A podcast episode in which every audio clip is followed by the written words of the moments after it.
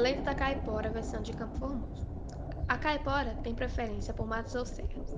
É uma mulher que às vezes é vista ao longe vestida com roupas em cores vivas, com um pano amarrado à cabeça e fumando um grande cachorro.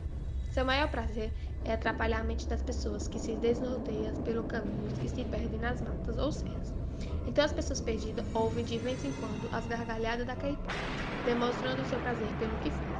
Às vezes também ela aparece montada em uma porca, fazendo enorme barulho. Em sua andança pelos matos, os camponeses costumam colocar pedaços de fumo sobre postes ou troncos de árvores para entreter a caipora, pois ela é viciada em fumo e assim se esquece de arear os trausentes. Arear, em linguagem local, significa desnortear, perder o rumo. Muitas vezes as pessoas conhecem bastante o local e, de repente, se perdem por caminhos conhecidos. É a artimanha da caipora.